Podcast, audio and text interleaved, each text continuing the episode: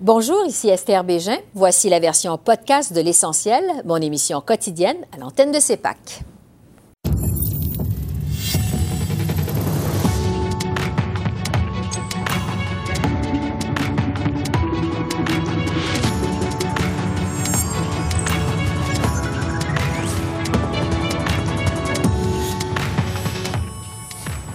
Soir, en ce dernier jour de travaux aux communes, l'heure est au bilan et le chef conservateur interpelle directement les Québécois. Rumeur d'élections de plus en plus persistante. Que faut-il en penser? L'avis de notre panel de stratèges. Alors que la vaccination s'accélère au pays, Ottawa est-il trop frileux dans sa gestion des frontières? On en débat avec notre panel de députés.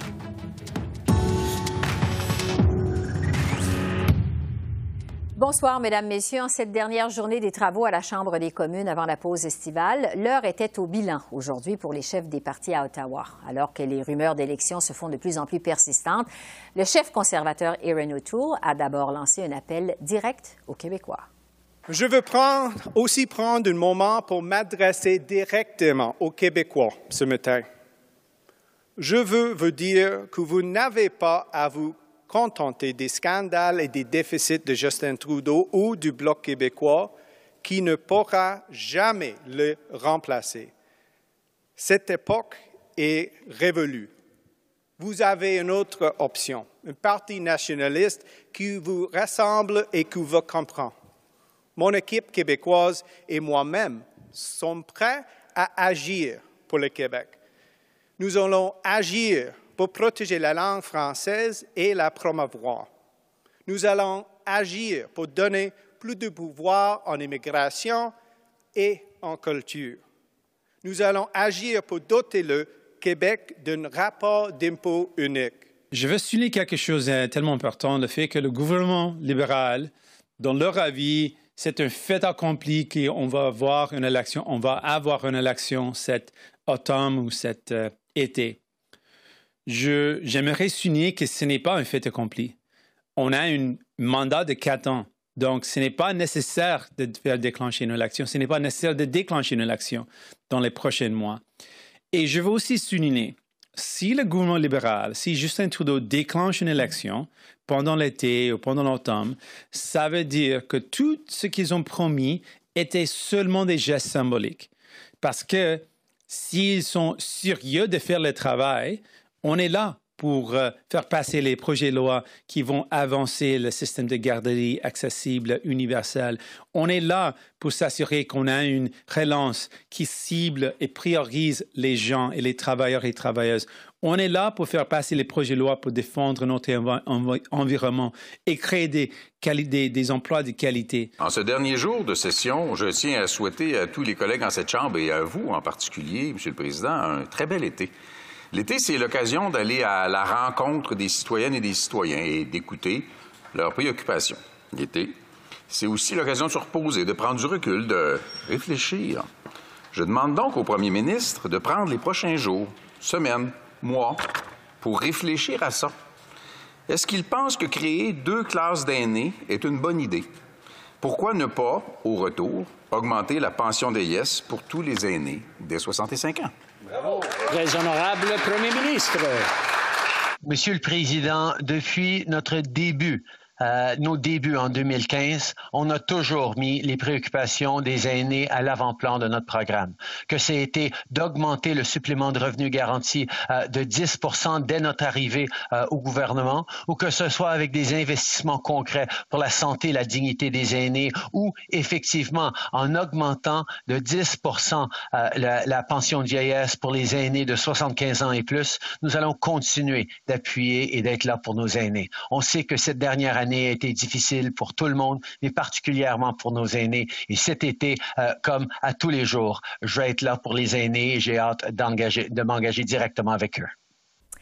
Et parlant de l'été, ça met justement la table pour discuter des rumeurs d'élections au pays. Qu'est-ce qui nous pend au bout du nez au terme de cette session parlementaire qui vient de se terminer? Je retrouve avec plaisir nos fins observateurs, parce que ça fait quand même quelques semaines qu'on s'est vus.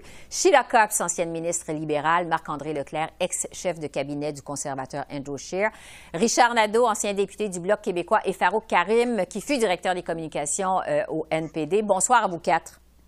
Bonsoir, Esther. Bonsoir, Esther. Bon, les rumeurs d'élections sont tellement persistantes à Ottawa. Je vous demanderais d'abord, vous qui êtes plongé dans le milieu politique, euh, est-ce qu'il y a encore quelqu'un d'entre vous euh, qui pense qu'on n'ira pas en élection après la pause estivale? Est-ce qu'on peut encore éviter des élections au pays?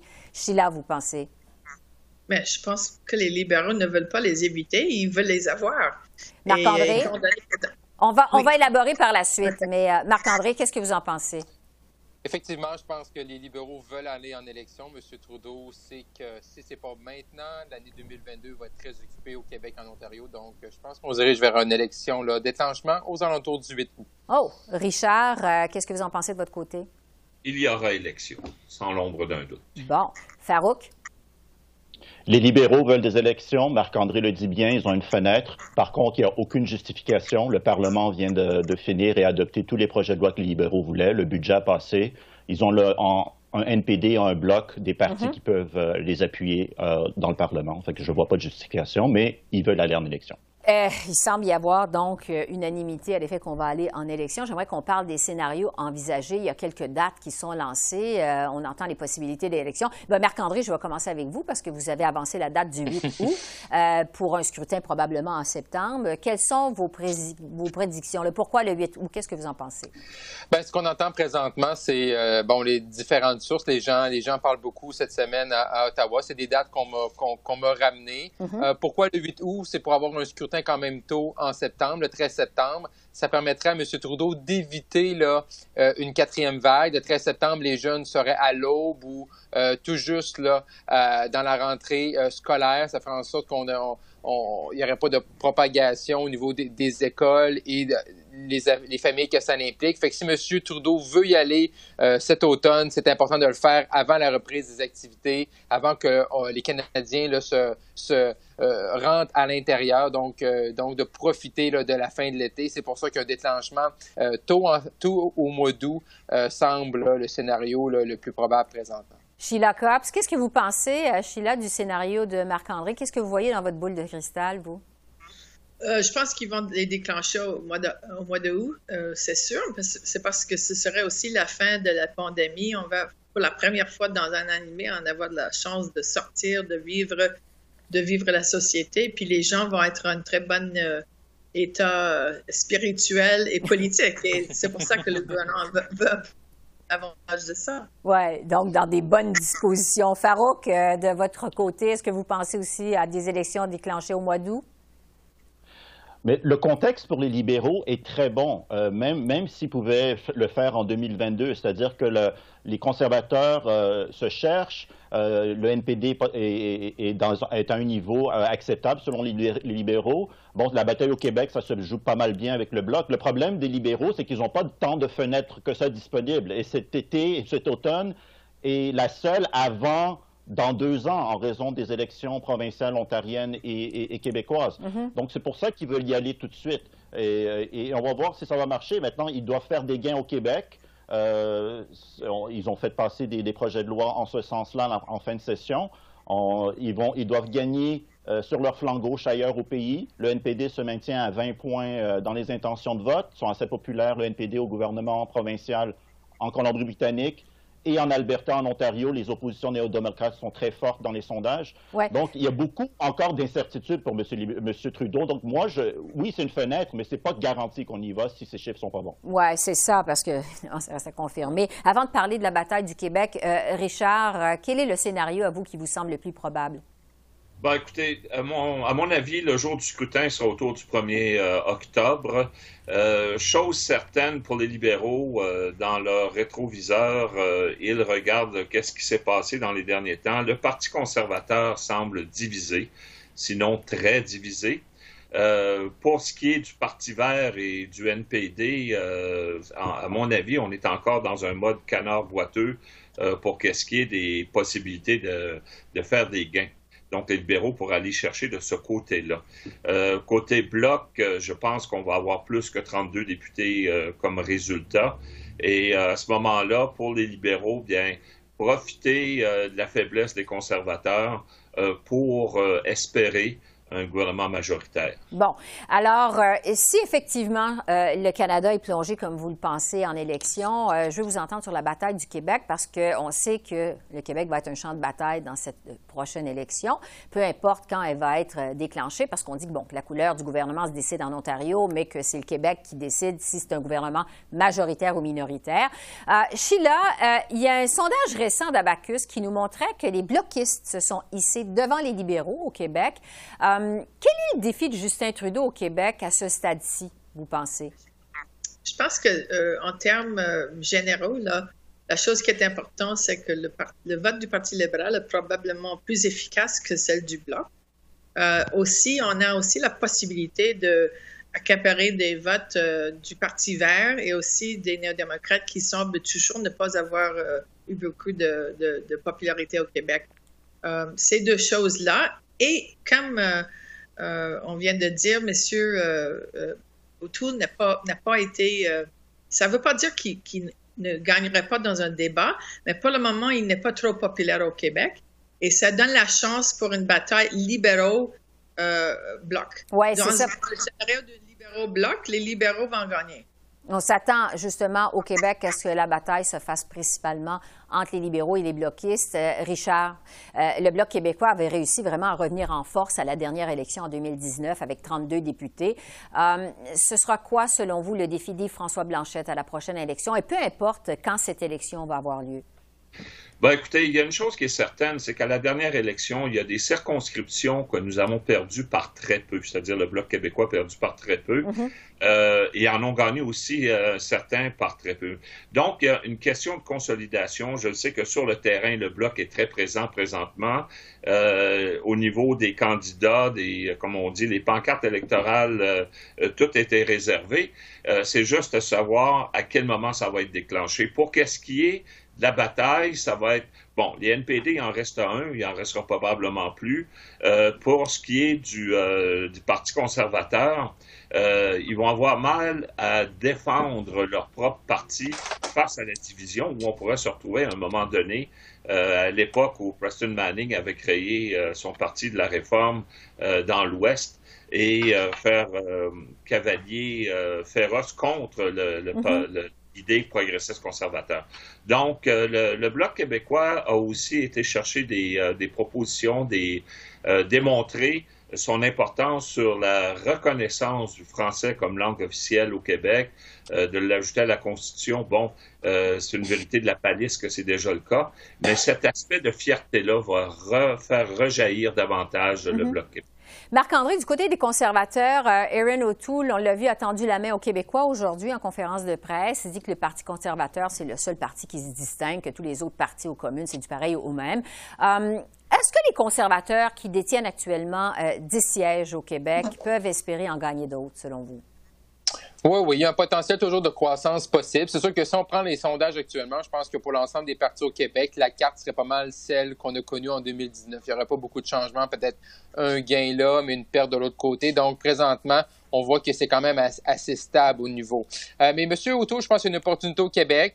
Euh, on sait que le, Bloc québécois peut être un adversaire féroce pour les conservateurs, mais je mhm. pense que ce qui va être important pour M. Auto, c'est de se présenter comme étant le seul, justement, qui peut bloquer M. Trudeau, parce que même si les Québécois euh, sont tannés euh, des libéraux, sont tannés de M. Trudeau, qui voudraient avoir du changement, mais on sait que le Bloc ne peut pas former le gouvernement. Donc, M. Auto va devoir se, se démontrer comme étant l'alternative, comme étant le seul qui peut remplacer Justin Trudeau, mais ça, ça reste quand même un défi que M. O'Toole aussi. Également, M. O'Toole n'est pas très connu au Québec, faut pas se le cacher. Donc, la campagne électorale va lui permettre de faire une introduction. Donc, c'est pour ça, pour lui, pour M. Auto, les premiers jours, les premières visites au Québec vont être très importantes. Oui, c'est ça, parce qu'encore, euh, aujourd'hui, il y a un déficit euh, de notoriété pour M. O'Toole au Québec. Farouk, bon, on entendait Richard qui parlait du NPD qui va probablement disparaître au Québec parce que, bon, une des circonscriptions qu'on va surveiller dans la prochaine élection, c'est celle de Rosemont-la-Petite-Patrie, où on retrouve, je dirais, le dernier des, des Mohicans pour le NPD au Québec, Alexandre Boulris. Est-ce que le NPD pourrait être rayé de la carte au Québec au terme de la prochaine élection? Qu'est-ce que vous en pensez? Bien, je reconnais l'expertise de Richard en partie qui disparaît, mais euh, il faut juste dire qu'au NPD, la circonscription de M. Boulris est, euh, est, assez solide. Ça va être assez modeste hein, comme campagne au Québec, d'après moi, pour le NPD. Euh, des gains peut-être à Montréal, des campagnes à Montréal, peut-être Sherbrooke, dans les comtés où Québec solidaire a fait bien au niveau provincial. Je crois que ça va être ça.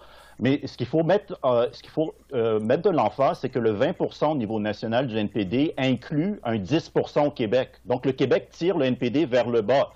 Et, donc, si on regarde de l'autre côté de la médaille, ça veut dire que dans les autres provinces, dans le reste du Canada, le NPD est entre 20 et 30% Et ça, c'est des mauvaises nouvelles pour M. Trudeau. Euh, et donc, au Québec, pour le NPD, ça va être modeste, mais il faudra voir le chiffre national du NPD en prenant en compte que le Québec fait baisser le chiffre au niveau national. Et donc, il y a des batailles beaucoup plus solides entre le NPD et libéraux en Colombie-Britannique, en Ontario et, même en Alberta. Oui, il reste qu'il va y avoir quand même des batailles très intéressantes à surveiller euh, au Québec également. Euh, on verra si cette élection va être déclenchée donc le 8 août. Marc-André, on verra si euh, l'avenir vous dit raison. Alors, Marc-André, Sheila, Farouk et Richard, merci de vos lumières pendant cette session parlementaire. Je vous souhaite vraiment un très bel été. On se retrouve bientôt. Merci. Au revoir. Au revoir. Bye Alors que la vaccination progresse au pays, Ottawa en a profité cette semaine pour annoncer que d'autres assouplissements entreront bientôt en vigueur aux frontières. À compter du 5 juillet, les Canadiens qui sont complètement vaccinés seront dispensés de quarantaine obligatoire à l'hôtel comme à la maison. J'en ai discuté ce mardi avec notre panel de députés. Greg Fergus pour les libéraux, Pierre Paulus pour les conservateurs, Christina Michaud pour le Bloc québécois et Nikki Ashton pour le NPD. Bonsoir à vous quatre. Bonsoir. Sur la gestion des frontières, donc d'abord, on sait qu'il y a beaucoup de pression actuellement. Il y a les gens du milieu touristique, euh, du monde des affaires qui reprochent au gouvernement Trudeau de ne pas offrir davantage de prévisibilité pour ce qui est des prochaines étapes, euh, de ne pas aller assez vite euh, non plus. Christina Michaud du Bloc québécois, qu'est-ce que vous en pensez, vous, au Bloc, de la gestion des frontières à ce stade-ci? Bien, peu de prévisibilité et peu de clarté. Hein? On annonce des choses qui vont entrer en vigueur le 5 juillet. C'est pas la même chose pour des gens qui auront reçu deux doses du vaccin ou une dose du vaccin en ayant contracté la COVID-19. C'est pas la même chose pour les enfants, en sachant que le 21 juillet, tout ça va peut-être changer. Alors, euh, on annonce de, de, de, nouvelles restrictions ou de, des allègements en grande pompe sans trop donner les détails et on s'y perd rapidement. Il y a de la confusion et nous, on veut que ça se fasse dans la sécurité. Hein? Depuis le début, il y a un cafouillage aux frontières. Ça n'a pas été facile, la gestion du gouvernement Trudeau. Et on dirait qu'on continue encore ça au lieu de donner des directives claires, s'en aller avec un plan euh, clair, justement, pour euh, savoir de quelle façon on va déconfiner. Et c'est normal d'y aller graduellement, de rester prudent, mais quand même, on aurait besoin que les informations soient davantage claires euh, et un petit peu plus à long terme également. Alors, on s'attend à un petit peu plus de clarté du gouvernement Trudeau. Pierre Paulus, des conservateurs, qu'est-ce que vous en pensez de la gestion des frontières à ce stade-ci? De la pandémie? À ce stade-ci, ça ressemble beaucoup à ce qui s'est passé au début. Donc, au début, c'était le contraire. On demandait de vous prendre des mesures pour fermer la frontière, arrêter les vols qui arrivaient de la Chine. Souvenons-nous que le virus était principalement en Chine au début, puis ensuite d'ailleurs. Et ça ne bougeait pas. Là, maintenant, qu'on a des vaccins, que la population se fait vacciner, on n'a pas de clarté non plus pour la réouverture ou comment on pourrait gérer ça. Et en même temps aussi, ce qui me chicote énormément, c'est qu'il y a beaucoup d'exceptions. Les gens sont pas au courant. Il y a 24 exceptions dans le décret actuellement sur la fermeture de la frontière. Donc, techniquement, c'est pas une frontière qui est fermée. Les citoyens canadiens se sentent pris au Canada, on ne peut pas rien faire, sinon on est pris à faire toutes les quarantaines, etc. Alors que plusieurs personnes qui viennent encore au pays, qui arrivent à tous les jours chez nous pour différents motifs. Donc, c'est ça, quand on demande un plan, ça fait des semaines que le Parti conservateur demande un plan, c'est comme les provinces font, donner de la clarté, des dates avec exemple, si à 75% de la vaccination, à telle date, on va faire telle étape, telle étape. Mais mm-hmm. ça, on y va plus au fur et à mesure que de le faire de cette façon-là. C'est incompréhensible. Nikki Ashton ou NPD, vous en pensez quoi? Ben, on est tout à fait d'accord que la manière dont le gouvernement a géré les frontières n'a pas été organisée et claire. Cette dernière annonce est vraiment une annonce à la dernière minute. Euh, c'est euh, un, un, enjeu qui est la source d'angoisse pour plusieurs familles séparées, euh, pour ceux qui sont, ont des entreprises, comme vous avez dit, au tourisme et ailleurs. Et, voilà, les libéraux improvisent sur les dos du, le dos des Canadiens, ce qui est inacceptable. Euh, et qui pourrait nous mettre plus à risque aussi. Bon, euh, Greg Fergus des libéraux, vous venez d'entendre les critiques de vos collègues. Bon, on veut un plan euh, avec des dates, de la clarté, de la prévisibilité. Qu'est-ce que vous répondez à vos collègues là-dessus? Écoutez, je pense que les Canadiens comprennent bien qu'on est en train de prendre des décisions qui sont basées sur la science nos scientifiques, nos experts nous disent qu'il faut être très, très prudent. Et puis, il faut ouvrir tranquillement, pas vite, pour éviter les déboires qu'on a pu voir euh, dans d'autres pays. Euh, on sait bien que le Royaume-Uni, maintenant, a une euh, recrudescence de, de, de, variant Delta. on ne veut pas que ça arrive ici au Canada. les Canadiens ont fait un excellent travail à se faire vacciner. Plus que 75% des Canadiens ont déjà eu leur première dose, 20% deuxième dose. Euh, on attend qu'on va, euh, d'ici une semaine, on va arriver à peu près 30% Écoutez, il faut prendre ça tranquillement, pas vite. Euh, déjà, on a dit, ceux qui ont, les Canadiens, les résidents permanents qui ont deux doses peuvent quitter le pays et retourner sans faire la quarantaine. Cependant, on dit à tout le monde, est-ce que c'est nécessaire de sortir du pays? Parce qu'on sait bien que la situation, on n'est pas encore sorti du bois. Euh, il y a beaucoup de variants qui existent dans le monde et il faut prendre ça très sérieux pour mm-hmm. qu'on n'a pas besoin de faire une autre période de confinement. Mais, euh, M. Fergus, je reste avec vous. Pour ceux qui disent que euh, le plan de déconfinement ou de réouverture des frontières, ça nuit, de votre gouvernement, ça nuit à la reprise économique post-COVID, qu'est-ce que vous dites à ça? Qu'est-ce que vous répondez? mais je, en comparaison avec quoi?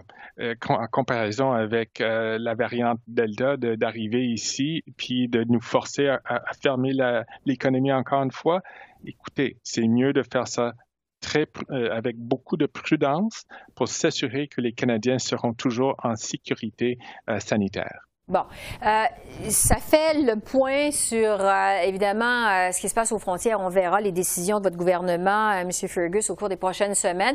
Je voudrais faire avec vous le bilan de la session parlementaire qui s'est terminée cette semaine. Je veux vous entendre sur cette fin de session parlementaire. Quel bilan vous en faites? Pierre Paulus, des conservateurs, je vais commencer avec vous parce que le premier ministre Trudeau vous a reproché aux conservateurs votre manque de collaboration pendant cette session. Vous a reproché vos tactiques pour tarder les travaux aux communes. Quel bilan vous faites, les conservateurs, de cette session parlementaire qui se termine? Première réponse que je pourrais donner à ça, comment les libéraux peuvent expliquer qu'ils ont au moins 143 heures de filibustering dans les comités. Ils ont tout fait pour nuire aux travaux parlementaires euh, de nos comités euh, de la Chambre. Donc, euh, c'est genre, c'est vraiment, on fait de la politique, bien entendu, mais il reste que de dire que les conservateurs ont tout fait pour bloquer, c'est totalement faux. L'agenda parlementaire était mal géré par le leader en Chambre. les travaux étaient mal gérés et les opérations de comité démontraient clairement qu'il y avait une intention des libéraux de nuire au processus. Donc, à la fin, ce qu'on voyait, le, bilan qu'on peut en faire, c'est que c'est un gouvernement qui veut aller à l'élection. Il devait, devait se trouver un, motif. Et le motif, c'est de dire on va prendre les conservateurs, on va s'organiser pour passer un message comme quoi que les conservateurs nuisent aux travaux parlementaires, puis là, maintenant, on a besoin d'un mandat fort, blablabla.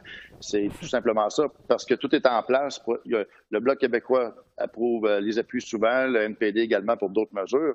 Donc, les projets de loi ont toujours été en mesure de passer à la Chambre des communes et il n'y avait rien, il y a rien qui justifie actuellement d'aller en élection. Mais les libéraux veulent le faire et ils prennent les mesures pour le faire et on le voit clairement.